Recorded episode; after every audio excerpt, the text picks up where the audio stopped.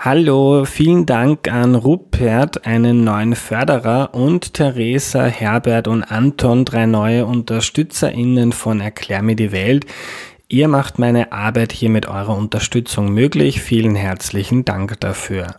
Das ist die letzte offizielle Sendung in diesem Jahr. Am Freitag zu Silvester gibt's noch eine spezielle Folge, in der ich ein bisschen auf das Jahr für Erklär mir die Welt zurückblicke und alle eure Fragen beantworte, die ihr mir bisher schon geschickt habe oder noch bis Donnerstagabend, also den 30.12. schickt. Also wer noch Fragen hat zum Podcast, zu meiner Arbeit oder was auch immer, schickt sie mir gerne per Twitter, Instagram, WhatsApp, auf Steady oder über die Homepage www.erklärmir.at. Die heutige Folge ist sicher nicht nur, aber besonders für Fußballinteressierte spannend. Ich habe Christoph Biermann zu Gast. Er ist einer der profundesten Fußballkenner in Deutschland, Teil der Chefredaktion des Magazins Elf Freunde, Mitglied der Deutschen Akademie für Fußballkultur und hat zahlreiche Bücher zum schönsten Sport der Welt, wie ich finde, geschrieben. Eines davon ist Matchplan. Dort skizziert er, wie Statistiken und Daten den Fußball revolutionieren, wie sie uns helfen, Fußballspiele, aber auch die Welt besser zu verstehen. Worauf man aber dabei aufpassen muss und wie sie uns vielleicht auch in die Irre leiten können. Darum ist das Buch nicht nur für den Fußball relevant, sondern auch ganz allgemein ein schönes Beispiel für einen konstruktiven, nüchternen Umgang mit den Vor- und Nachteilen der Digitalisierung. Für mich als Fußballfan war spannend der Vergleich zwischen Sportwetten und dem Börsenhandel. Bei beiden ist es als Laie nicht sehr schlau, Geld zu investieren. Was ich auch interessant fand, wie man als jemand wie ich, der gerne Fußball schaut, und zwar vorwiegend den F, dem FC Arsenal zu, wie man also so, wie man als so ein Fan mit Daten einen besseren Blick auf das gewinnen kann, was auf dem Blatt so alles vorfällt. Bevor die Folge losgeht, noch eine entgeltliche Einschaltung. Wer etwas Schlaues für das Geldbörsel und die Umwelt tun will, baut sich eine Photovoltaikanlage aufs Dach. Die EVN hat mit der App Jolie einen Optimierungsassistenten entwickelt, der euch dabei hilft, möglichst viel vom Sonnenstrom auch selbst zu verbrauchen. Denn je mehr ihr selber verbraucht, desto weniger müsst ihr Strom zukaufen. So könnt ihr mit Jolie etwa die Warmwasserproduktion oder das Aufladen des Elektroautos dann erledigen, wenn gerade die Sonne scheint. Die App zeigt auch immer an, wann wie viel Strom erzeugt wird und was im Haus wie viel Strom verbraucht. Mehr dazu auf jolie.at.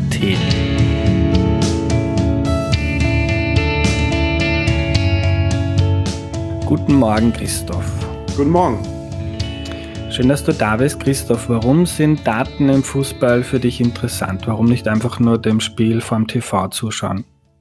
Ähm, weil Daten einem helfen, äh, Dinge zu verstehen, die auf dem Platz passieren. Also ähm, äh, ich finde, niemand muss sich für Daten interessieren, ähm, der nicht im Fußball arbeitet, also der nicht irgendwie für den Erfolg von Mannschaften verantwortlich ist. Ähm, also als Fan kann man das auch alles komplett ignorieren und äh, weiterhin sein rein emotionales Erlebnis haben. Aber wenn man vielleicht ein bisschen verstehen will, ähm, wie man die Leistung auf dem Platz begreift, ähm, was gut gelaufen ist, was schlecht gelaufen ist, dann helfen einem Daten. Ähm, inwiefern helfen dir Daten, wenn du jetzt dir ein Fußballspiel anschaust von deinem Lieblingsverein, dem VfL Bochum? Ähm, was helfen dir Daten zu verstehen, was du nicht mit deinem geschulten Fußballerauge sowieso siehst?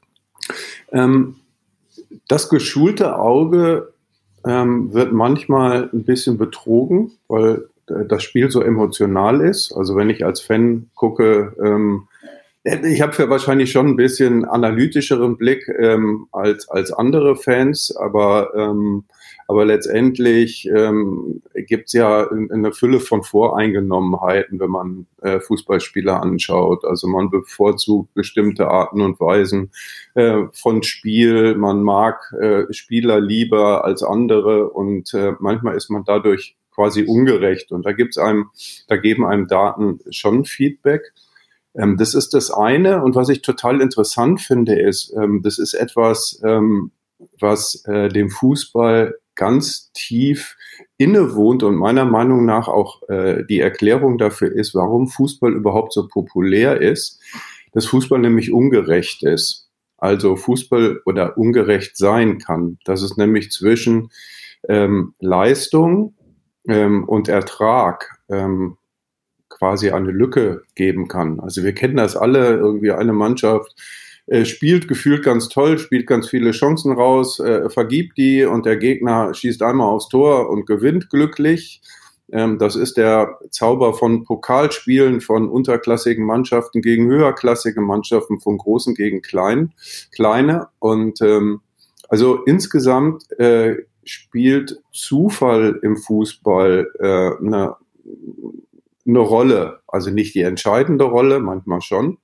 Ähm, und äh, um dem, diesem Fußball, äh, diesem Zufall im Fußball auf die Spur zu kommen, ähm, da helfen Daten auch sehr. Das fand ich ja ganz faszinierend beim Lesen deines Buches, weil du auch beschreibst, dass der Zufall zwar eine große Rolle spielt im Fußball, dass aber irgendwie ähm, bei de, weder bei den Fans noch bei den Spielern oder Involvierten ähm, anerkannt ist, diesen Fußball irgendwie ähm, zu ah, diesen, diesen Zufall zu akzeptieren. Also wenn man dann mit Pech verliert, obwohl man eigentlich gut gespielt hat, dann hört man im Nachhinein bei den Interviews, äh, uns hat der Biss gefehlt, ähm, ein bisschen mehr Zug zum Tor, aber einfach zu sagen, wir haben eh gut gespielt, verloren, aber hatten einfach Pech heute, das ist irgendwie nicht akzeptiert in diesem durch und durch getakteten Leistungssport.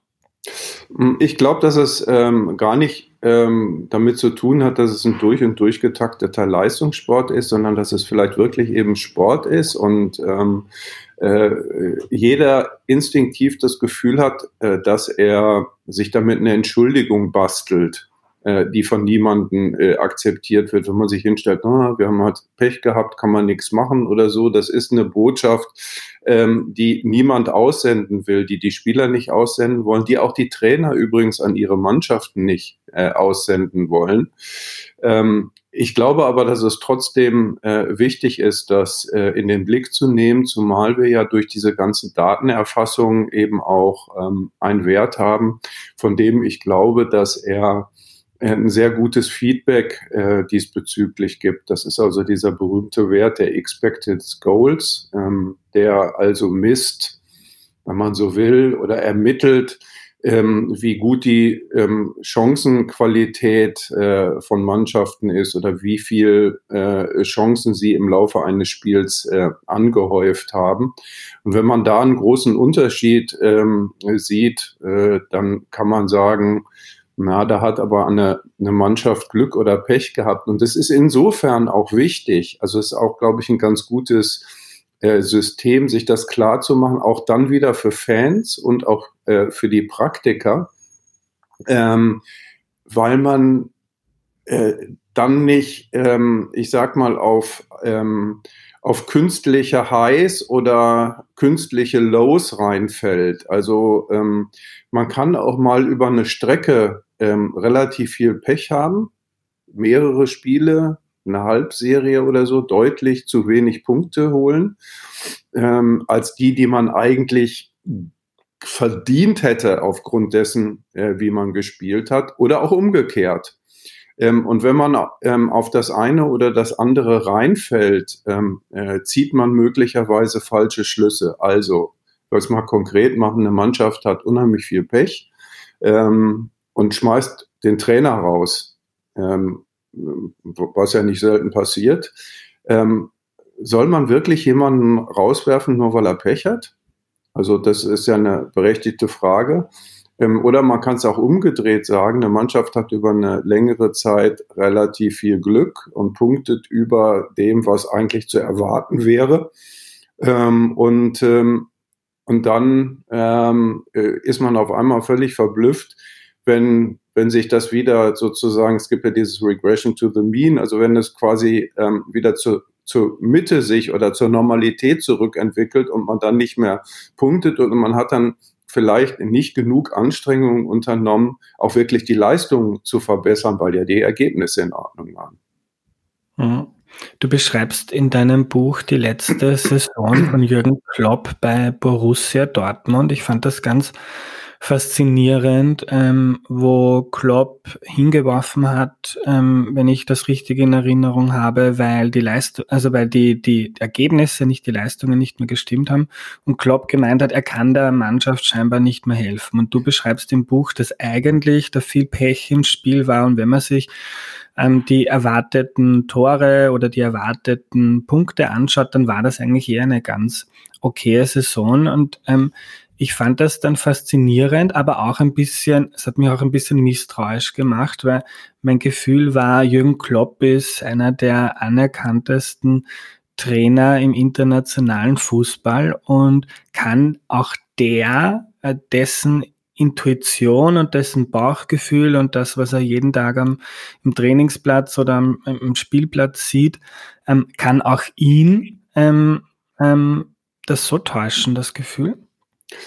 Ähm, jein. Ähm, ich glaube, ähm, dass natürlich, äh, wenn, wenn das wie in dem Fall von Borussia Dortmund, den du da beschreibst oder den du äh, da heranziehst, das über viele Wochen passiert, ähm, äh, produziert das eine unglaubliche Dynamik. Also Borussia Dortmund stand ja damals kurz vorm Abstiegsplatz. Also die, die, das war jetzt nicht so, dass sie anstatt, ich sag mal, Dritter, Fünfter gewesen sind, sondern sie waren, ich glaube, äh, ich habe die Zahlen jetzt gerade nicht, nicht im Kopf. Sie wären, glaube ich, normalerweise Dritter oder Vierter gewesen, waren aber 15. Ähm, und das ist natürlich gewaltig. Das heißt, du guckst über Wochen zu und Sachen funktionieren nicht und ähm, äh, dein Torwart hält nicht so gut, wie er, äh, wie er sollte, dein Stürmer trifft nicht so gut, wie du erhofft hast und so weiter. Ähm, und das produziert schon eine Dynamik. Es gibt ja eine nette Fortsetzung der Geschichte, als Jürgen Klopp dann äh, zum FC Liverpool gekommen ist, ähm, äh, ist er ja da die haben ja so eine Art, wie soll man sagen, Datendepartment. Also da beschäftigt man sich sehr, sehr viel mit diesen Fragen inwiefern man Leistung auf dem Platz in, in Zahlen und Daten äh, abbilden kann.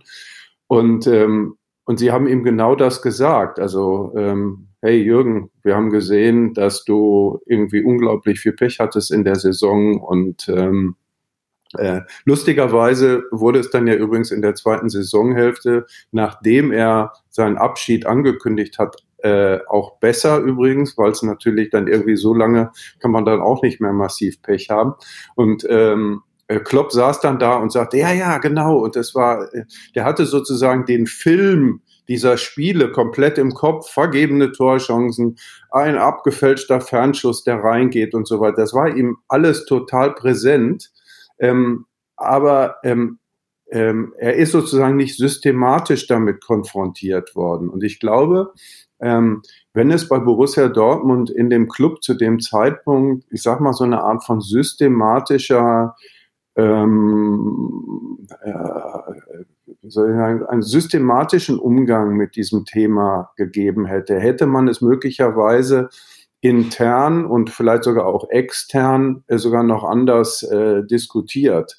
Und damit möglicherweise schon früher auch sozusagen diese Dynamik etwas gebrochen, wenn man irgendwie ein paar Mal mehr auch in der internen Kon Kommunikation mit der Mannschaft gesagt hätte, hey Leute, hey, wir haben halt im Moment massiv schlicht und einfach Pech. Irgendwie haben wir eine schwarze Katze, äh, ist uns im falschen Moment mhm. über den Weg gelaufen. Und weil die Dynamik, die du ansprichst, der Fußball ist ja nicht nur ein, ein, ein Sport, wo es darum geht, dass man irgendwelche Werte optimiert und dann bringt man die auf den Platz und dann wird das eins zu eins umgesetzt, sondern ähm, wenn man jetzt äh, viel Pech hat und das aber als eigenes Unvermögen wahrnimmt, dann drückt das auf die mentale Verfassung, das Selbstvertrauen, man hinterfragt sich, man wirft vielleicht alles über äh, über den Haufen. Ähm, und mit Daten kann man dann auch intern diese Dynamik brechen, weil wenn ich Pech habe, dann kann ich irgendwie ähm, einfacher weitermachen und mich motivieren, als wenn ich mir denke, um Himmels Willen, alles, was wir machen, ähm, also wir müssen irgendwas ganz anderes machen, weil es funktioniert nicht. Genau.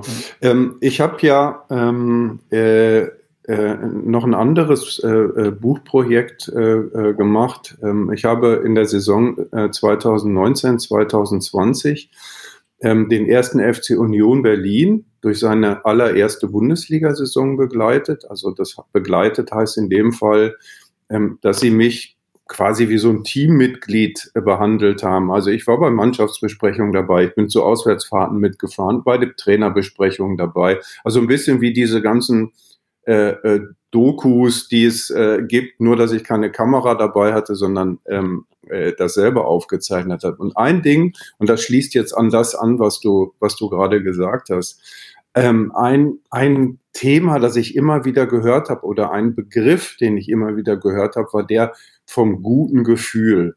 Also haben wir als Mannschaft, haben wir ein gutes Gefühl? Gibt es irgendwas, was stört? Und ähm, und ein gutes Gefühl bekommt man zum Beispiel, indem man gut vorbereitet ins Spiel geht, ähm, indem man auf dem Platz äh, als Spieler mit äh, ähm, Situationen konfrontiert ist, auf die man vorbereitet ist. Ähm, aber das gute Gefühl ist auch, funktioniert die Reise, ist das Hotel in Ordnung und so weiter und so weiter. Und Niederlagen produzieren ja automatisch ein schlechtes Gefühl. Ähm, und ähm, wenn du aber ähm, ich sage jetzt mal, systematisch darauf guckst, ob du zu Recht ein schlechtes Gefühl hast oder ob dir gerade das Schicksal ein Schnippchen geschlagen hat, ähm, dann würde das auch helfen, dieses gute Gefühl, was glaube ich eben alle Fußballmannschaften, alle professionellen Fußballmannschaften immer suchen, um optimale Leistung abliefern zu können, ähm, um das zu haben. Und da glaube ich, ist dann eben so ein, so ein Umgang wie systematischer Umgang, mit dem habe ich Glück, habe ich Pech, ähm, äh, schon sehr wichtig. Ähm, Christoph, welche Daten sind für dich oder sagen wir mal für, einen, für einen Laien wie mich interessant, ähm, die Expected Goals hast du schon angesprochen. Versuch's nochmal einzuordnen, ähm, falls da Leute mithören, die nicht so Fußball interessiert sind. Ähm, wenn ich jetzt im Spiel einen Schuss habe und den ähm, mache ich aus 40 Meter vom Tor und der geht mit Glück rein, äh, und, son und dann gewinne ich 1 zu 0, dann habe ich vielleicht ein erwartetes, äh, ein Expected Goal Wert von 0,01.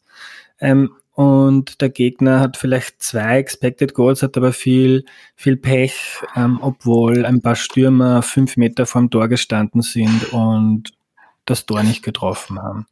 Also ich glaube, ähm, man kann sich das relativ einfach ähm, äh, klar machen. Also von jeder, äh, bei jeder Torchance, bei jedem Schuss ähm, gibt es eine Wahrscheinlichkeit. Also das einfachste, äh, am einfachsten zu berechnen ist es beim Elfmeter äh, weil das ja eine Situation ist, die immer identisch ist. Ein Schütze, der Ball elf Meter vom Tor entfernt und so äh, und der Torwart steht da drin. Da ähm, von ähm, äh, von 111 Metern gehen, ähm, ich glaube ungefähr 76, 77 äh, rein. Das heißt, du hast eine 77-prozentige Chance oder sagen wir mal einfach eine äh, 0,75 äh, 0,75 Expected Goals, also eine 75-prozentige Chance, dass der Ball reingeht. Und so kannst du bei jedem Torabschluss kannst du eine Wahrscheinlichkeit errechnen. Die kannst du errechnen, wenn du sehr, sehr viele ähm, Schüsse, viele hunderttausend Schüsse ähm, äh, ermittelt hast äh, über die Zeit und gesehen hast, was damit passiert ist. Also äh, das ist von der Entfernung abhängig. Also wenn man aus 40 Metern schießt, ist es unwahrscheinlicher als aus 5 Metern. Ähm, wenn man aus 20 Metern köpft, ist es unwahrscheinlicher, als wenn man aus 20 Metern schießt. Und es ist auch noch die Frage, stehen zwischen äh, tut man das von der Seite versetzt oder zentral? Äh, zentral ist es wahrscheinlicher, dass er reingeht. Und dann kommt natürlich noch der Faktor, ich sag mal, der Bedrängung. Ähm, wenn man, äh, wenn zwischen äh, Torschützen und äh, der Torlinie oder dem Tor 15 Leute stehen, die alle den Ball abwehren könnten oder so weiter, ist die Wahrscheinlichkeit natürlich geringer, als wenn da keiner mehr dazwischen steht. Und all das wird sozusagen zusammen ähm, äh, gefügt und du kannst jetzt an jedem Torabschluss so ein kleines Preisschildchen dran machen. Und sagst so, der hatte eine Chance von 2% und der hatte eine von 15 und, und, und. Und ähm, in Summe siehst du dann, äh, dass ein Spiel möglicherweise 0,68 zu 1,23 ausgegangen ist und daraus kannst du dann äh, deine Schlüsse ziehen. Ich finde, ähm, dass man das nicht, ähm, äh, wie soll ich sagen, also das muss man jetzt auch nicht zur Religion erheben.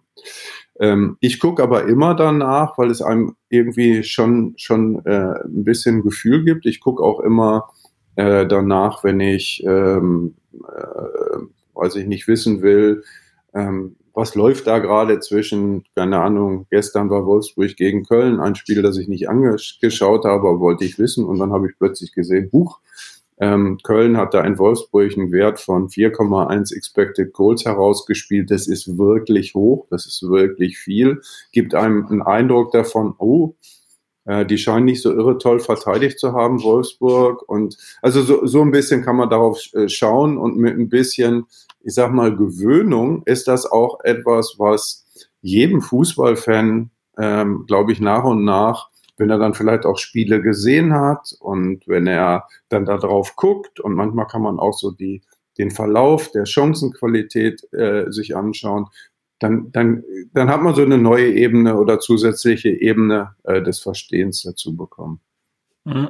Und wo findet man Daten zu den Expected Goals? Ähm, ich, ja, das, äh, ich, ich, ich weiß zum Beispiel nicht, äh, wie es mit der österreichischen Liga ist. Also bei der, ähm, bei der äh, deutschen Bundesliga ist es zum Beispiel so, dass die ähm, DFL, also die Deutsche Fußballliga, die Dachorganisation des äh, deutschen Profifußballs, dass die äh, diese Daten erheben und sie erheben sie sogar relativ genau, ähm, weil, können wir vielleicht auch gleich noch drüber sprechen oder auch nicht, weil äh, nicht alle Daten identisch sind. Also das kommt, davor, da, das kommt darauf an, wie sie erhoben werden und, äh, und so weiter. Die äh, von der DFL werden allerdings, ähm, wie soll ich sagen, äh, die erfassen alles mit, mit, mit äh, äh, Sensorikkameras, alles, was auf dem Platz, wer sich bewegt. Dadurch weiß man dann zum Beispiel auch, ähm, wie schnell einzelne Spieler laufen wie viel Sprints sie gemacht haben und so weiter.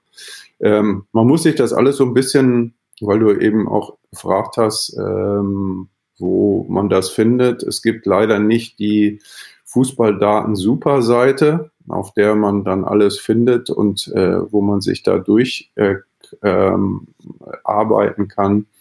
Ähm, aber wenn man ein bisschen sich auf die Suche macht, findet man hier und da interessantes Zeug. Mhm. Gibt es für den interessierten Fußballfan noch andere Daten? Also man kennt ja das, nach jedem Fußballspiel sieht man die Schüsse, die Torschüsse, die äh, gelben Karten. Ähm, Gibt es noch andere Daten wie die Expected Goals, die für jemanden, der jetzt nicht knietief in diesen äh, Statistiken drinnen ist, aber die trotzdem aufschlussreich sein können, um Fußballspiele besser zu verstehen? Tja, es ist so ein bisschen, ist so ein bisschen die Frage, wie viel besser man es verstehen will und ähm, ähm, und äh, also es gibt ähm, es äh, jetzt noch es gibt so eine äh, Seite, die heißt FBREF, ähm, wo sehr sehr viele ähm, Daten erfasst sind, äh, die von einem äh, Teil der Daten kommt auch von einem ähm, relativ guten ähm, englischen Unternehmen, das auch eigene Daten teilweise mit erfasst. Äh, das Unternehmen heißt StatsBomb. Ja, und da kann man, äh, da kann man sich alles Mögliche an, anschauen. Ähm, wo, wo sind, äh, wo hat eine Mannschaft ihre Defensivaktionen und Offensivaktionen und wie, wie sind einzelne Spieler daran beteiligt? Wie sind, wie, wie gut ähm, ist die Leistung von oder man kann sich viele Torhüterdaten anschauen, wie viele Tor, Torschüsse haben sie gehalten, ähm, wie viele Torschüsse von welcher Qualität. Also da sind wir wieder bei dieser Expected Goals Geschichte, die kann man ja auch umdrehen, wenn ein Torwart eine äh, gute, hohe qualitative Torchance ähm, ver verhindert hat, ist es ja nicht nur Glück oder Pech, sondern auch äh, durchaus ein Element seiner Leistung.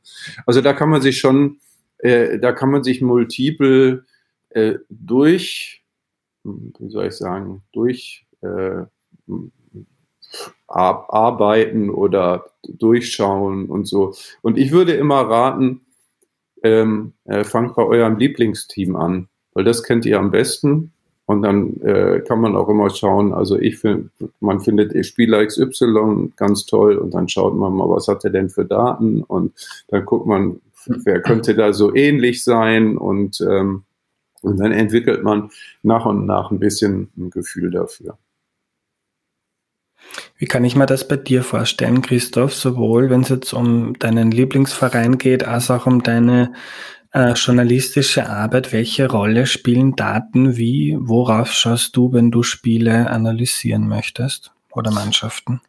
Naja, also ähm, meine, meine journalistische Arbeit ist ja nicht so viel Mannschaften analysieren äh, und so weiter. Also ich ähm, ähm, ich arbeite ja als, ähm, als Reporter für ein äh, Fußballmagazin in Deutschland, äh, für elf Freunde, ähm, das jetzt das jetzt eher Hintergrundgeschichten liefert ähm, und ähm, äh, Reportagen und Interviews und bla bla bla, aber nicht so, warum ist Bayern München jetzt gerade so überlegen oder ähm, was sind die Angriffsprobleme von äh, Borussia Dortmund. Also das heißt, das ist etwas, ähm, was ich in der Form ähm, selten mache. Manchmal, wenn es mich interessiert, ähm, dann hocke ich mich halt, wie ich das gerade beschrieben habe, mal auch vor Daten und gucke da drin herum und ähm, manchmal schaut man auch einfach, wo ähm, wo sozusagen Ausreißer sind oder, ähm, oder was weiß ich, irgendjemand ist gerade besonders gut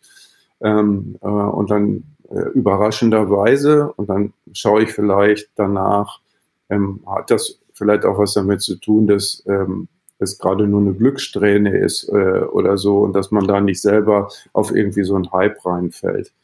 Aber ähm, ich sehe mich jetzt selber nicht als Datenanalytiker oder so. Ich kann ganz, ganz viel von dem, was solche Leute in, äh, die für Clubs arbeiten, ähm, was die können, das kann ich gar nicht. Ich kann halt nur, und das war mein, äh, meine Idee, weshalb ich das Buch geschrieben habe. Ich wollte verständlich machen, was da passiert und was man äh, machen kann. Ja. Und ein schönes Beispiel dafür, wie Mainstream ähm, zumindest manche Daten wie die Expected Goals geworden sind, ist, dass man, ich spiele gerade viel FIFA 22 und nach jedem Spiel wird mir angezeigt, wie viele Expected Goals habe ich und das finde ich ziemlich, ziemlich cool. Kannst du eine Übersicht geben, wie sich das in den letzten 10, 15 Jahren verändert hat im professionellen Fußball? Du hast vorhin beschrieben, 2015 haben wir geredet, der Klopp hat 2015 bei Dortmund noch nicht so dieses Datendepartment gehabt, jetzt bei Liverpool hat er es. Ist das stellvertretend für die Entwicklung bei vielen Vereinen? Vereinen, dass das Thema mehr Gewicht bekommt und wenn ja, wie? Na, ich würde sagen, ähm, dass inzwischen fast alle Vereine was mit Daten machen. Ähm, also ich sage das jetzt mal so bewusst ähm, unspezifisch. Ähm, ähm, und das allerdings wahrscheinlich nicht so viele Vereine das richtig systematisch auf hohem Niveau in ihre Entscheidungsprozesse eingewoben haben. Also in der Premier League, wo sehr, sehr viel ähm, Geld zur Verfügung steht, haben, glaube ich, die meisten Vereine so, so etwas, was sie Data Department nennen würden. Die machen dann manchmal auch groovy, sexy Sachen, indem sie sich ähm, quasi neue Metriken ausdenken, mit denen man irgendwas, was auf dem Platz besteht, äh, passiert, auch numerisch erfassen kann. Ähm, aber ähm, nach dem, was ich höre, ähm, ich sitze ja nicht immer nicht in diesem Verein drin, aber was ich höre, ist das ganz oft auch eher so, ähm, wir machen das, damit wir den Leuten erzählen können, dass wir auch quasi bei dem ganzen modernen Zeug auch wirklich mit dabei sind. Ähm, aber ähm, so richtig ist es in die Prozesse nicht eingefasst. Und ähm, dafür gibt es auch eine Erklärung. Ähm, weil viele Praktiker, also mit den Praktikern meine ich jetzt äh, die Trainer zum Beispiel, aber auch viele Sportdirektoren, Manager, wie immer man sie nennen will, ähm, äh, die ähm, sind damit nicht aufgewachsen. Ähm, und dann gibt es manchmal wie so eine Art von Übersetzungsproblem zwischen denen, die sagen, hey, ich kann dir doch was mit meinen Daten erklären, was dir vielleicht hilft, die Leistung eines Spielers zu äh, quantifizieren, aber auch vielleicht Feedback darüber geben, welche von deinen sportlichen Strategien ähm, erfolgreich ist oder nicht. Aber ähm, sie kriegen die Botschaft nicht so richtig rüber oder ähm, ähm, oder vielleicht gibt es auch Trainer, Manager, die sich äh, dem verweigern.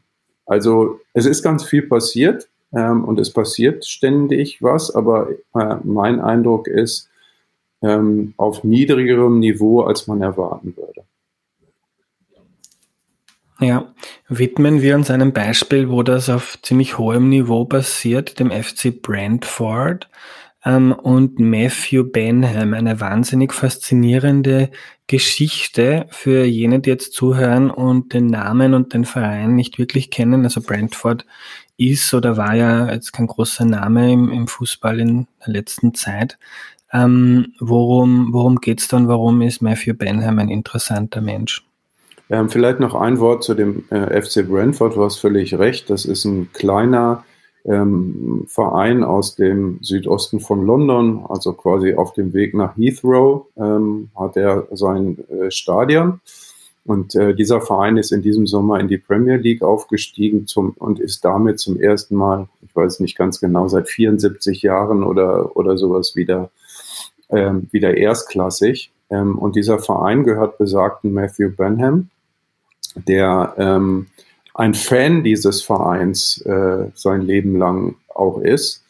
Äh, und der hat sehr viel Geld verdient. Ähm, und ich denke, er verdient auch weiterhin sehr viel Geld mit ähm, Fußballwetten.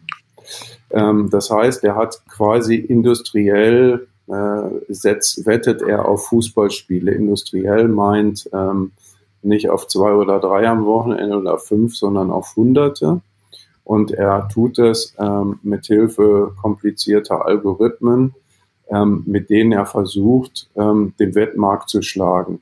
Also ähm, auch die äh, Wettanbieter äh, setzen ja die äh, Quoten nach Wahrscheinlichkeiten an. Also es ist wahrscheinlich, dass äh, der FC Bayern sein nächstes Heimspiel gegen Wolfsburg gewinnt. Das kann man dann auch mit wenn die gewinnen, äh, gibt es so und so viel und wenn Wolfsburg gewinnt, gibt es so und so viel. Das kennt man ja alles. Und dann gibt es natürlich noch eine ganze äh, Reihe von äh, Spezialwetten und äh, damit ähm, hat er sehr, sehr viel äh, Geld verdient. Und ähm, ein Teil dieses Geldes, das er verdient hat, ähm, hat er in den Club investiert. Und jetzt ist ja das Interessante, wir haben ja eben über diese ganzen Expected Goals und Wahrscheinlichkeiten und, und diesen ganzen Kram ähm, gesprochen. Und ähm, diese Fragen werden halt da in, ähm, in, den, in die Entscheidungsprozesse bei diesem Club äh, mit einbezogen. Aber, also der, die Geschichte von, ähm, von Brentford und von Matthew Benham wird ja viel erzählt als, ähm, als reine Datenerfolgsgeschichte, ähm, was sie aber, und ich, das versuche ich ja auch in dem Buch ein bisschen äh, auseinander zu äh, klamüsern, ähm, was es aber nicht allein ist. Also ich war jetzt vor einigen Wochen nochmal da in London und habe mir angeguckt, was, was sie jetzt sozusagen nach dem Aufstieg in die Premier League, was da passiert ist und so und habe mit den, ähm, äh, mit den Leuten da gesprochen. Ähm, und natürlich sind bei den Daten sehr, sehr wichtig, aber sie sagen, ähm, bei ihnen geht es ganz viel darum, möglichst viele Informationen zu haben, um gute Entscheidungen zu treffen. Also ein schönes Beispiel ist ähm, ähm, ein ganz klassisches, also wo alle Clubs mit sehr, sehr großem Eifer arbeiten, ist mit Videoanalysen. Ja, also die schauen sich alle ihre Spiele an, haben wir uns ta taktisch richtig verhalten, dann können sie ihren Spielern zeigen, was sie gut und schlecht gemacht haben und so weiter. Und auch wenn man Spieler verpflichten will, schaut man sich äh, Videos an und dann kann man sehen, ah, wie verhält er sich in der Situation und der Situation. Denn inzwischen ist quasi inzwischen äh, ist auf Knopfdruck ist fast jedes Fußballspiel, professionelle Fußballspiel der Welt verfügbar und man kann dann sehr schnell in diesen, äh, in diesen äh, Spielen, das ist auch äh, teils automatisiert, die Spielszenen von jemandem finden. Und sie waren zum Beispiel interessiert an einem norwegischen Innenverteidiger ähm, äh, von Celtic Glasgow, der Christopher Allier heißt. Und ähm, von dem haben sie dann 120 Spiele analysiert. Das ist echt viel. Das ist wirklich sehr viel. Und sie haben diese ähm, 120 Videos ähm, an, ähm, an, an, eine Gruppe von ähm, teilweise Freelance-Analytikern rausgegeben, denen sie gezeigt, gesagt haben, natürlich, was sie wissen wollen, also Auftrag und Frage gestellt worden. Und ähm, warum ist es wichtig? Es ist wichtig, weil man dann eine Vielzahl von Informationen bekommt und eine Vielzahl von, von Perspektiven. Ähm, und daraus, der, der Witz ist natürlich, dass man dann am Ende in diesen Informationen nicht untergeht, in diesem Ozean von Wissen oder so, sondern dass man das wieder natürlich irgendwie filtert. Aber ähm, dieser Prozess hilft dann auch, ähm, so die, diese Voreingenommenheiten, Biases äh, zu überwinden. Also dass es gibt Scouts und Analytiker, denen gefällt vielleicht einfach eine bestimmte Art und Weise von Spiel besser als eine andere. Also, was weiß ich, die bevorzugen raue Kämpfer gegenüber feinen Künstlern und äh, oder genau umgekehrt. Ähm, und wenn man dann aber sozusagen multiperspektivisch äh, unterschiedliche ähm, äh, Punkte hat, dann ist die Chance größer, dass man eine sehr gut informierte Entscheidung trifft, dass man das alles in Bezug zu dem, was man will, setzt. Und ähm, man könnte es auch ganz old-fashioned Sorgfalt nennen. Ja, Christoph, bevor wir weiter über den FC Brentford reden, ähm, noch kurz zurück zu den Sportwetten, weil ich finde das sehr faszinierend als studierter Ökonom und ich habe mich auch ein bisschen mit der Börse beschäftigt und das hat mich sehr stark daran erinnert. An der Börse ist es ja auch so, da gibt's viele professionelle Fondsmanager, Analysten und so weiter und die analysieren dann, ähm, wie wie viele, wie viel Gewinn wird BMW in den nächsten 20 Jahren machen? Glauben wir, wie gut ist das Unternehmen aufgestellt? Äh, und dann ähm, verkauft man die oder kauft man die und dann gibt es einen Preis. Und wenn ich jetzt als kleiner Analyst zu Hause glaube, ich weiß mehr, ich habe bessere Daten, bessere Infos und ich glaube, das ist zu zu, zu billig, diese Aktie, dann kaufe ich die und dann kann ich damit viel Geld verdienen. Und das ist ja bei den Sportwetten relativ ähnlich. Ähm, äh, wenn jetzt irgendein Sportanbieter eine Quote hat und die haben im Hintergrund auch Analysten und Modelle und die glauben, Bayern gewinnt mit einer Wahrscheinlichkeit von, äh, weiß ich nicht, 90 Prozent das nächste Spiel. Und ich aber glaube, ähm, mit vielen Daten, die ich gesammelt habe und einem komplizierten Algorithmus, Algorithmus, äh, dass, dass Bayern nicht so wahrscheinlich gewinnt, wie die glauben. Ähm, und ich das nicht nur einmal mache, weil dann kann ich einfach Pech haben. Aber du hast schon gesagt, industriell, das heißt, man macht das tausende, zigtausende Mal. Also wenn ich kleine Fehler im System finde, ähm, dann kann ich, ähm, und langfristig ähm, gibt es eben kein Pech, sondern gibt es Wahrscheinlichkeiten, äh, dann kann ich damit Geld verdienen. Und genau das hat Benham ähm, professionalisiert und gemacht.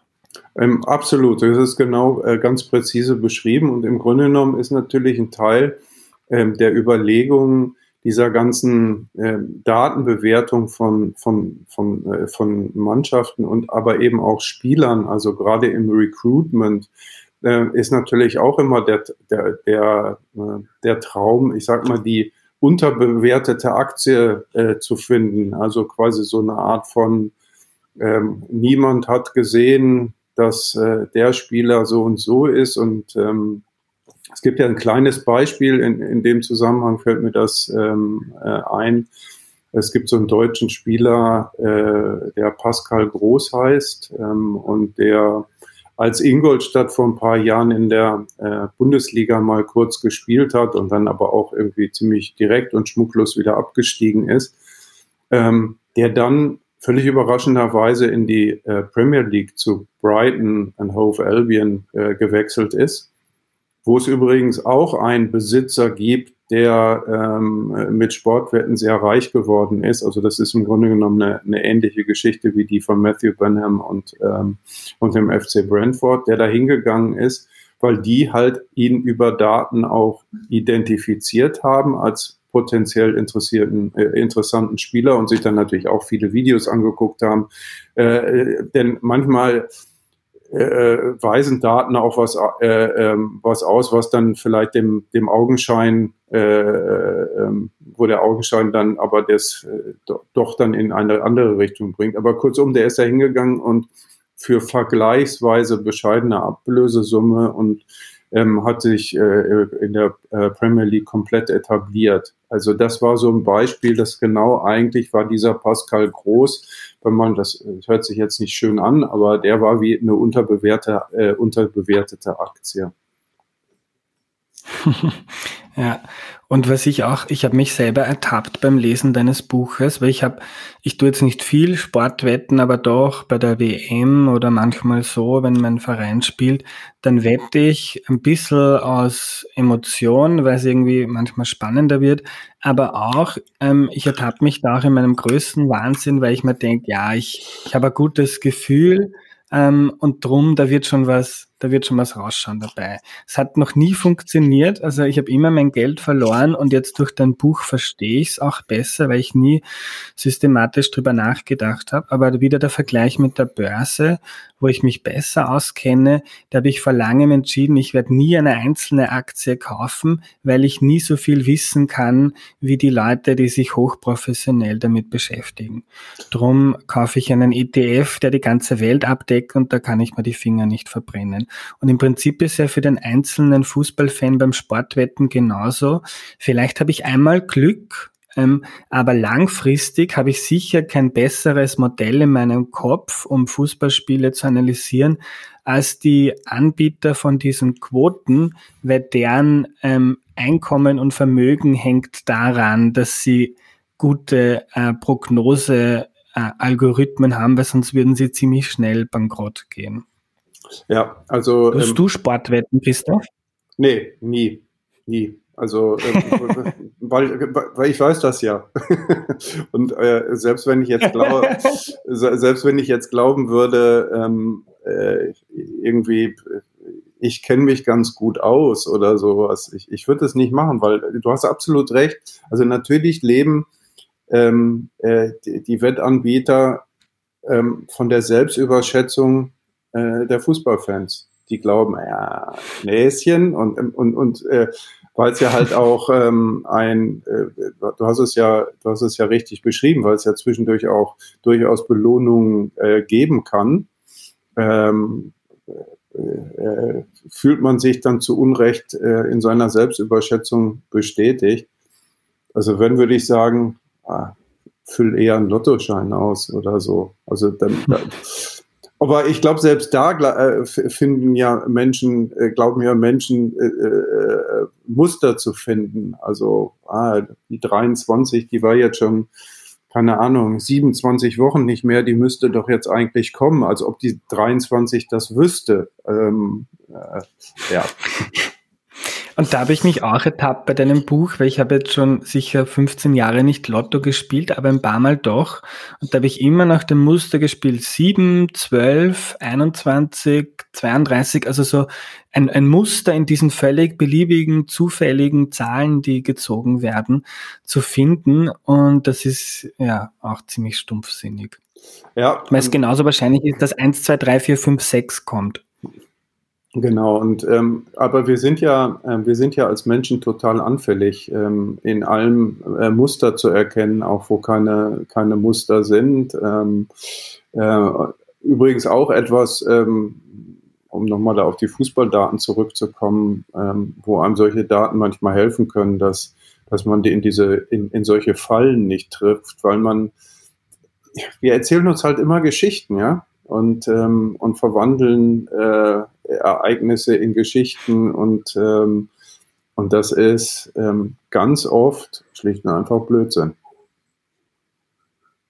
Hm. Jetzt könnte man einen großen Bogen spannen und auch sagen, Religion ist vielleicht auch ein Ausdruck dessen, dass man immer ein Muster erkennt, wenn es vielleicht trotzdem Zufall ist. Aber das führt uns jetzt wahrscheinlich ein bisschen zu weit. Ähm, noch eine Nachfrage zu den Sportwetten oder auch zu Matthew Benham.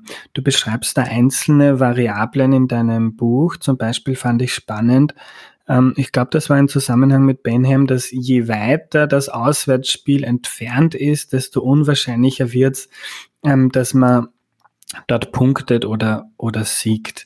Weißt du, wie circa die, die, die, diese Modelle, mit denen da gearbeitet wird, ausschauen oder welche Variablen da, da einfließen?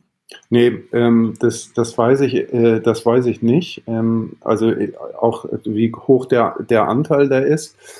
Ähm, mir hat es umgekehrt einge... Also es gibt, gibt ja ähm, eine Erklärung dafür, eine mögliche Erklärung, die heute, finde ich, allerdings fast nicht mehr äh, taugt. Also weiter weg bedeutet, bedeutet längere Reise, größere Anstrengung. Aber ich meine, heute äh, äh, fährt die Mannschaft des SC Freiburg nicht mit dem Mannschaftsbus nach äh, ähm, Berlin, sondern oder nach Hamburg oder sowas oder von London aus nicht mit dem Bus nach Newcastle und äh, äh von, also das kann, vielleicht ist dieser, dieser Anteil auch geringer geworden und wir sehen ja übrigens auch, dass ähm, der Heimvorteil in den, in den letzten Jahren generell äh, deutlich abgenommen hat. Also nicht nur unter diesen Corona-Bedingungen, wo kein Publikum im Stadion war oder jetzt auch teilweise wieder ist. Ähm, ich finde allerdings, was ganz interessant ist, ähm, wirklich kurze Abstände. Ähm, ich glaube, dass Derbys ähm, eigene Dynamiken produzieren, also äh, Städtderbys und so weiter, weil sie so aufgeladen sind, dass der glatte sportliche Vorteil sich äh, mitunter weniger umsetzt, ähm, als er das eigentlich tun könnte, normalerweise. Ist mein, mein Eindruck. Äh, ja. Haben Sie bei, bei, äh, bei Matthew Burnhams Firma möglicherweise auch auf das Komma, äh, äh, hinterm Komma genau berechnet? Ähm, das kann ich aber nicht sagen. Würde mir aber ja. von der Beobachtung her einleuchten. Ja. Ich fand es auch spannend, den Heimvorteil, den du angesprochen hast. Ähm, habe ich erst vor ein paar Jahren erfahren, dass da auch wirklich statistische äh, einen, einen, einen starken Zusammenhang gibt und dass der Heimvorteil nicht nur so ein Mythos ist im Fußball, sondern ähm, ganz gut belegt und dass der auch über Corona äh, dann plötzlich weg war, weil keine Fans oder zumindest deutlich reduziert war, weil keine Fans mehr im Stadion waren. Äh, gibt's gibt's Mythen, aber Glauben im Fußball, die weit verbreitet sind, die durch Daten ziemlich schnell und einfach widerlegbar sind? Oh, bestimmt. Also jetzt fällt mir gerade leider gar kein Beispiel dafür ein. Ähm, Dann stelle ich die Frage auch gerne anders. Gibt es Variablen, Zusammenhänge, die sich in den Daten gezeigt haben, die dich ähm, total überrascht haben, die mit deiner Intuition nicht zusammengepasst haben? Nee, eigentlich nicht. Ähm, eigentlich, nee, würde ich nicht sagen. Also ähm, die Daten beschreiben ja kein anderes Spiel. Also ich glaube, wenn man ein bisschen geschult ist, und geschult heißt, über viele Jahre Fußball geguckt hat und sich vielleicht auch ein bisschen damit beschäftigt, ist es eigentlich schärft es manchmal den Blick, also ähm, äh, und äh, aber dass man, dass man da plötzlich mit einem Blick auf die, die Zahlen und Daten ein, mit einem ganz anderen Spiel konfrontiert ist, als mit dem, äh, das man gesehen hat. Äh, das würde ich nicht, äh, nicht sagen. Also außer man hat dann wirklich relativ schlecht vorher hingeguckt. Also das, das kann natürlich sein. Ja. Christoph, kommen wir zurück zum FC Brentford. Wir sind da relativ schnell abgebogen. Ähm, was macht Brentford anders als typischerweise äh, andere Profimannschaften? Ähm, dieser Club hat sich äh, über die Jahre nicht nur durch den ähm, äh, durch den Besitzer äh, Schrägstrich Mäzen äh, finanziert, also Matthew Benham. Ähm, also der hat da zwar viel Geld reingetan, aber viel, viel weniger jetzt als am Ende ähm, äh, viele, viele andere Vereinsbesitzer äh, in England. Ähm, was sie zum Beispiel äh, ich will mal sagen, relativ kaltherzig gemacht haben, ist ihre Transferpolitik. Also wenn ein Spieler ähm, äh, eine bestimmte Qualität erreicht hat und, ähm, und dann ein hohes Angebot für ihn kam, haben sie ihn verkauft, obwohl sozusagen viele Fans emotional gesagt hätten, uh, wie könnt ihr den denn weggeben? Also sie haben zum Beispiel, äh, um mal die Kaltherzigkeit zu sagen, es gibt, ähm, äh, sie hatten so einen äh, walisischen äh, Innenverteidiger, Chris Mapham heißt der, der der spielt auch inzwischen äh, für die walisische Nationalmannschaft. Damals waren sie noch in der zweiten Liga zur Winterpause, also wo das sogenannte Transferfenster aufgeht, wo man Spieler kaufen und verkaufen kann, ähm, haben sie ähm, ein hohes Angebot für ihn bekommen. Und weil sie zu dem Zeitpunkt eine geringe Wahrscheinlichkeit hatten, ähm, noch aufsteigen zu können, ähm, und eine fast nicht existente Wahrscheinlichkeit hatten, noch absteigen zu können, haben sie gesagt, wir nehmen dieses Angebot an, weil es uns ein, einen großen wirtschaftlichen äh, Zugewinn verschafft. Es schwächt unsere Mannschaft zwar etwas, aber diese Schwächung wird nicht so stark sein, dass sie auf das Gesamtergebnis der Saison ähm, äh, äh, Ausdruck hat. Und ähm, das ist natürlich, finde ich, eine Art von ähm, strategischen Entscheidungen, die so wahrscheinlich nicht irre viele äh, Clubs treffen. Ich glaube, dass es da auch noch hilft, dass, ähm, dass es ein relativ kleiner Verein ist, also ähm, mit zwar treuen Fans, aber auch nicht so irrwitzig vielen.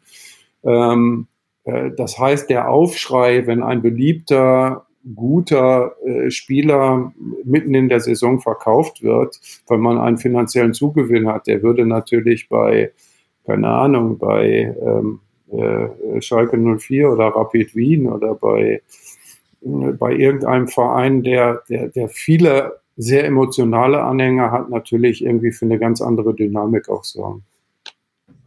Ähm, ich glaube, wenn ich mich richtig erinnere, dann schreibst du im Buch, dass der Transfermarkt im Profifußball ziemlich effizient ist. Gleichzeitig gibt's aber dann ähm, Vereine wie Brentford, die jedes Jahr ziemlich viel Geld damit verdienen, ähm, genau solche Spieler wie den vorher von Ingolstadt erwähnten zu kaufen und vielleicht später teurer äh, weiter zu verkaufen. Wie passt das zusammen? Naja, ähm, er ist halt, ich würde sagen, er ist in Teilbe er ist nicht komplett äh, effizient und es besteht auch immer noch, ähm, ähm, es ist auch immer noch eine Kunst, äh, die richtigen Entscheidungen äh, zu treffen. Also ähm, es liegt alles da, vieles liegt da an, an Informationen, also jetzt auch, äh, auch über Daten.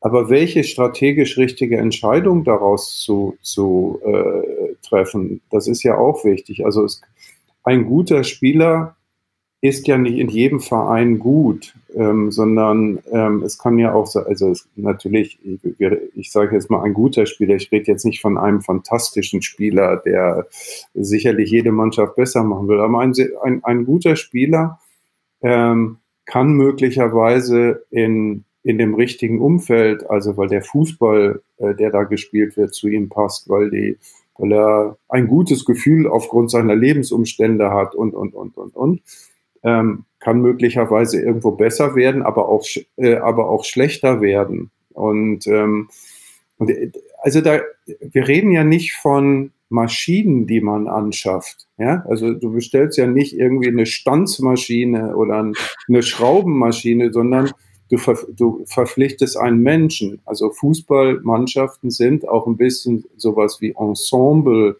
ähm, Theater oder so. Da gibt es Dynamiken, die äh, in Gang kommen. Du musst überlegen, wie viel Spielzeit kann überhaupt jemand haben? Auf wessen Kosten geht das, wenn er die Spielzeit verliert? Was passiert mit dem? Also es ist eine ganz, ganz ähm, komplexes System.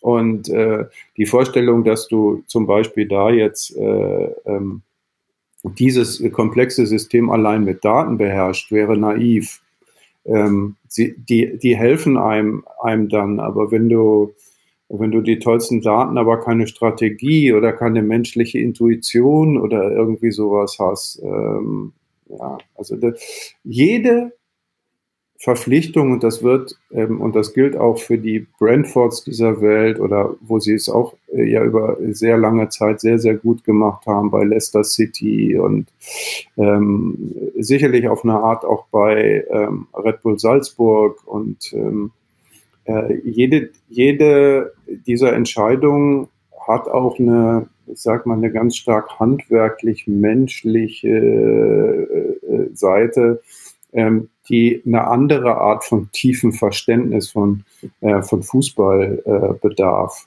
Und ähm, ja, deshalb mal, das ist aber auch das Tolle daran. Also das ist, ähm, äh, deshalb ist auch so spannend und deshalb ähm, kann man sich zumindest manchmal, äh, wenn man das gut macht, ähm, auch von diesem ein bisschen den Fluch des Geldes ähm, überwinden. Und mit Fluch des Geldes meine ich, dass halt der natürlich insgesamt der Zusammenhang zwischen Geldeinsatz und sportlichem Erfolg äh, äh, so hoch ist. Also wer mehr Geld ausgibt, wird am Ende in aller Regel ähm, ja, auch erfolgreicher sein als die anderen.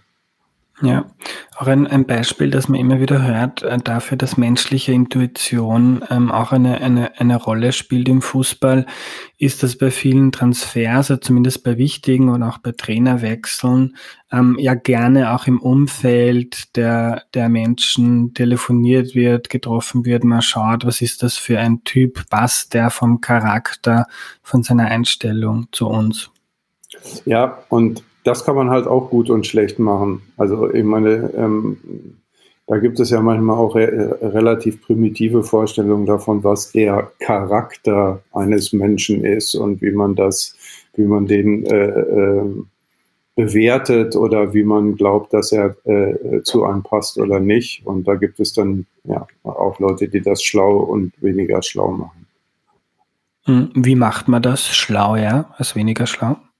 Also ich glaube, das hat dann wirklich auch was mit ähm, ähm, Lebenserfahrung zu tun, Lebenserfahrung im, im Profifußball, also dass man äh, Spieler in ihrer Komplexität auch versteht, ähm, dass man vielleicht auch ähm, weiß, habe ich einen Trainer, der wiederum die Lebenserfahrung hat mit, mit irgendeinem Spieler, der als schwierig gilt ähm, äh, richtig umzugehen oder, ähm, oder nicht. Oder, ähm, also äh, man kann es auch wieder natürlich auf den, ähm, auf, auf den Begriff der Information herunterbrechen, indem man äh, möglichst viele, möglichst gute Informationen beschafft und sie dann möglichst ähm, komplex auswertet.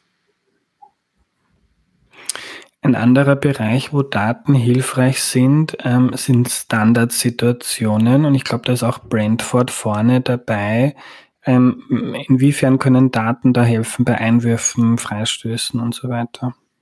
Ja, das, ähm, äh, also ich weiß nicht, ob jetzt Daten da so, so das Riesenthema sind, natürlich indem man Zielbereiche äh, festlegt. Man, man kann natürlich auch über Daten feststellen, wie eine gegnerische Mannschaft verteidigt, was man auch, äh, auch wiederum an, in Videos teilweise sehen kann und daraus Strategien entwickeln kann. Was Brentford aber gemacht hat, und das hatte jetzt gar nicht weiter etwas mit, mit den Daten zu tun, ähm, sie haben als einer der ersten äh, Clubs einen äh, Trainer für Standardsituationen beschäftigt. Ähm, und ihm auch Zeit gegeben, mit der Mannschaft zu arbeiten. Also der war auch wirklich eingewoben in das Ganze. Der ähm, das haben wir ja jetzt bei einigen äh, Vereinen. Ähm, ich, ich, würde immer noch nicht sagen, dass es Standard ist, Standardsituationen Spezialisten zu haben.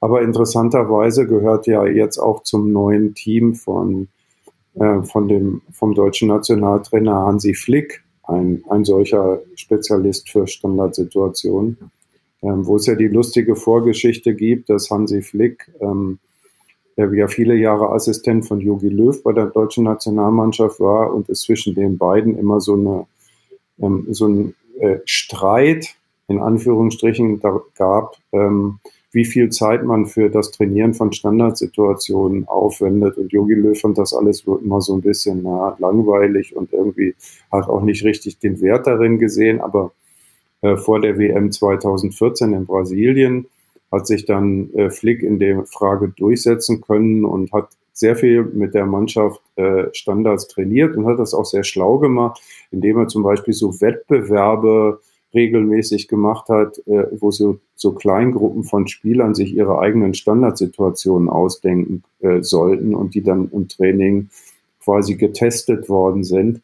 Äh, und dieses erhöhte Bewusstsein für, für den Umgang mit äh, Ecken, Freistößen und Einwürfen hat dann dazu, geführt, auch mit dazu beigetragen, dass Deutschland Weltmeister ge äh, geworden sind, weil einige wichtige Tore nach Standardsituationen äh, äh, gefallen sind. Und deshalb fand ich es interessant, dass äh, Flick das als so wichtig erachtet hat, dass er dann jetzt ähm, den dänischen Spezialisten Mats äh, Davidson, der äh, dazugeholt hat. Und da sind wir dann in zwei Schritten wieder beim FC Brentford, weil dieser Davidson hat, hat beim dänischen Club FC Midtjylland äh, gearbeitet, die auf auf eine ganz ähnliche Art und Weise wie Brentford äh, zu einem dänischen Spitzenclub geworden sind und die gehören besagten Matthew Benham äh, äh, auch noch. Letzte Frage zum FC Brentford. Der Verein hat auch seine Jugendmannschaft abgeschafft. Warum? Ähm, das ist natürlich komplett schockierend, wenn ein Verein seine, seine Jugendmannschaft ähm, abschafft, weil man ja ganz oft das Gefühl hat, das ist eigentlich sowas wie die sentimentale DNA eines, eines Clubs, selber Spieler hervorzubringen, dem man am Ende zuschaut. Sie haben aber die Erfahrung gemacht, ich habe ja gesagt, die sind da im Südosten von London, ähm, dass ihnen einfach ihre wenn sie mal einen guten oder außergewöhnlich guten Spieler hatten, da ist er ihnen sofort weggeschnappt worden. Ähm, und, ähm, und sie haben eine, eine kleine festgelegt, also es gibt ja für Jugendspieler dann auch so Entschädigungen, die sind aber minimal, sodass sie am Ende das schlicht und einfach unwirtschaftlich gewesen ist. Und dann haben sie das, haben sie gesagt, okay, wir steigen da aus, wir machen das nicht mehr. Das ist in, in England auch äh, nicht vorgeschrieben, dass du deine eigene Jugendarbeit machst. In Deutschland äh, würde das nicht gehen ähm, weil das äh, da äh, äh, sozusagen Teil der Lizenzierung ist, dass man eine Jugendmannschaft hat. Und ähm, aber sie haben jetzt nicht das einfach ersatzlos gestrichen, sondern was ganz Interessantes gemacht. Sie haben ein B-Team gegründet und dieses B-Team spielt in keiner Liga. Das heißt, sie müssen diesem B-Team ihren eigenen Spielbetrieb organisieren. Die spielen gegen Reservemannschaften anderer englischer Clubs. Sie fahren aber auch ins Ausland, spielen gegen U19, U23 von, von anderen Vereinen und versammelt sind in diesem B-Team ähm, talentierte Spieler, ähm, die bei anderen Akademien, vor allen Dingen in England, aussortiert worden sind. Ähm, und das ist ja ganz interessant, die, der, der, das Nachwuchssystem äh, in eigentlich vielen, in, in allen Ländern, wo systematisch äh, Nachwuchsarbeit betrieben wird, produziert einen wahnwitzigen Überfluss. Also, weil ich weiß nicht, die Zahl jetzt nicht pro Saison, ähm, pro Jahrgang werden dann von diesen Spitzentalenten drei Prozent Profis oder irgendwie sowas oder fünf und die anderen werden aussortiert und teilweise werden sie natürlich, und da sind wir wieder quasi bei dem Modell der äh, unterbewerteten Aktie, werden Blue Chips äh, oder sowas werden aussortiert und ähm, und was, was Brentford halt mit dem B-Team erhofft, ist, äh, dass, man, dass man diese Spieler äh, vorbereitet auf den Fußball, äh, den sie spielen und dass, sie, dass man da Profi wird. Und das passiert auch. Also sie haben jetzt wirklich ähm, eine Reihe von Spielern über diesen Weg in ihre Profimannschaft geführt und auch in den Profifußball dann bei anderen Vereinen. Also dieser Weg ist für den Club viel, viel erfolgreicher gewesen als das, was sie vorher hatten mit ihrer eigenen Jugendarbeit. Ähm, wir kommen noch kurz zum österreichischen Beispiel, das du vorhin angesprochen hast, Red Bull Salzburg im Kontext von guter Transferpolitik. Weißt du, wie systematisch oder datengetrieben das bei Red Bull abläuft? Ähm, ich weiß es nicht, ich gehe aber davon aus. Ähm, und bei, bei äh, äh, dem Unternehmen ist es ja so, dass sie ähm, sehr ähm, sehr gut darin sind, äh, frühzeitig Talent, außergewöhnliches Talent äh, äh, zu entdecken. Ähm, also man und, und das, das Interessante ist auch, dass das dann natürlich eine eigene Dynamik äh, produziert. Also ich sage jetzt mal, äh, das Talent von Erling Haaland, ähm, das haben auch andere erkannt, aber dass ähm, er dann ähm, als, junger, als Jugendspieler eben nach Salzburg gekommen ist, hat natürlich auch was damit zu tun, dass Salzburg vorher schon gezeigt hat, dass sie mit diesem Art, äh, dieser Art außergewöhnlichen Talent auch, äh, auch umgehen können. Also es gibt ja dann doch so viele, die da durchgegangen sind. Ähm, ähm, ob das jetzt Manet oder all die Spieler, die dann zur Zweigstelle nach äh, Leipzig geschickt worden sind, äh, betrifft. Ja, ja Christoph, ich habe im Vorfeld zu Fragen aufgerufen, sind ein paar interessante gekommen, unter anderem eine recht simple, die mich aber dann fasziniert hat. Ähm, woran erkennt man einen guten Fußballspieler? ähm, ich, ich, ich glaube, dass, ja, das ist eine wirklich wahnsinnig gute Frage. Ähm, wobei Wobei man die Antwort leider dann, dann so blöd differenzieren muss, weil wo ist einer gut, auf, auf welchem Niveau ist einer gut? Es gibt ja ähm, gute Spieler für die dritte Liga und da würde auch jeder sagen, das ist ein guter Spieler, ähm, der das aber in der ersten Liga nicht mehr ist.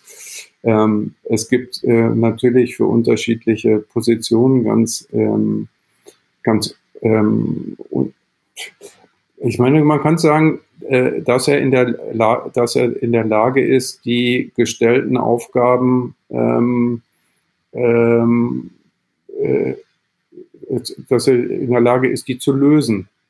Und das trifft ja dann, egal jetzt auf das Level zu, ob das in der Kreisliga ist oder, oder nicht, und dadurch seiner Mannschaft hilft. Vielleicht ist das, ähm, ist das das, was einen guten Fußballspieler definiert. Aber ich denke da mal noch drüber nach. Vielleicht fällt mir, vielleicht fällt mir ja dann, aber, aber mit Sicherheit nach, nach dem Podcast. äh, und hat sich das, verändert sich das über die Zeit? Ist heute jemand ein anderer guter Spieler, der das vielleicht vor 30 Jahren nicht gewesen wäre? Also wenn man die, die Definition ähm, äh, heranzieht, die ich äh, besorge, im, im Prinzip nicht, aber natürlich ja weil sich der Fußball ja geändert hat. Also ich glaube, dass heute zum Beispiel ähm, das taktische Verständnis wesentlich höher entwickelt äh, sein muss. Also ähm, taktisches Verständnis heißt ja, die, die, Leute laufen ja dann nicht ungeordnet elf Mann über den Platz, sondern es gibt äh, bestimmte Vorgaben und äh, die, ähm, die richtig umzusetzen, Situationen auf dem Platz zu begreifen und adäquat darauf zu, zu reagieren, das ist sicherlich heute sehr, sehr wichtig. Christoph, letzte Frage kommt von einem Unterstützer von Erklär mir die Welt, von Felix. Und zwar fragt er, ähm, wie der Fußball im Vergleich mit Football, Basketball, Baseball ist. Also wie gut ist die Prognosefähigkeit im Fußball im Vergleich zu diesen Sportarten anhand von Daten und wie schaut es mit dem Stellenwert von Daten im Fußball aus im Vergleich zu anderen Profisportarten?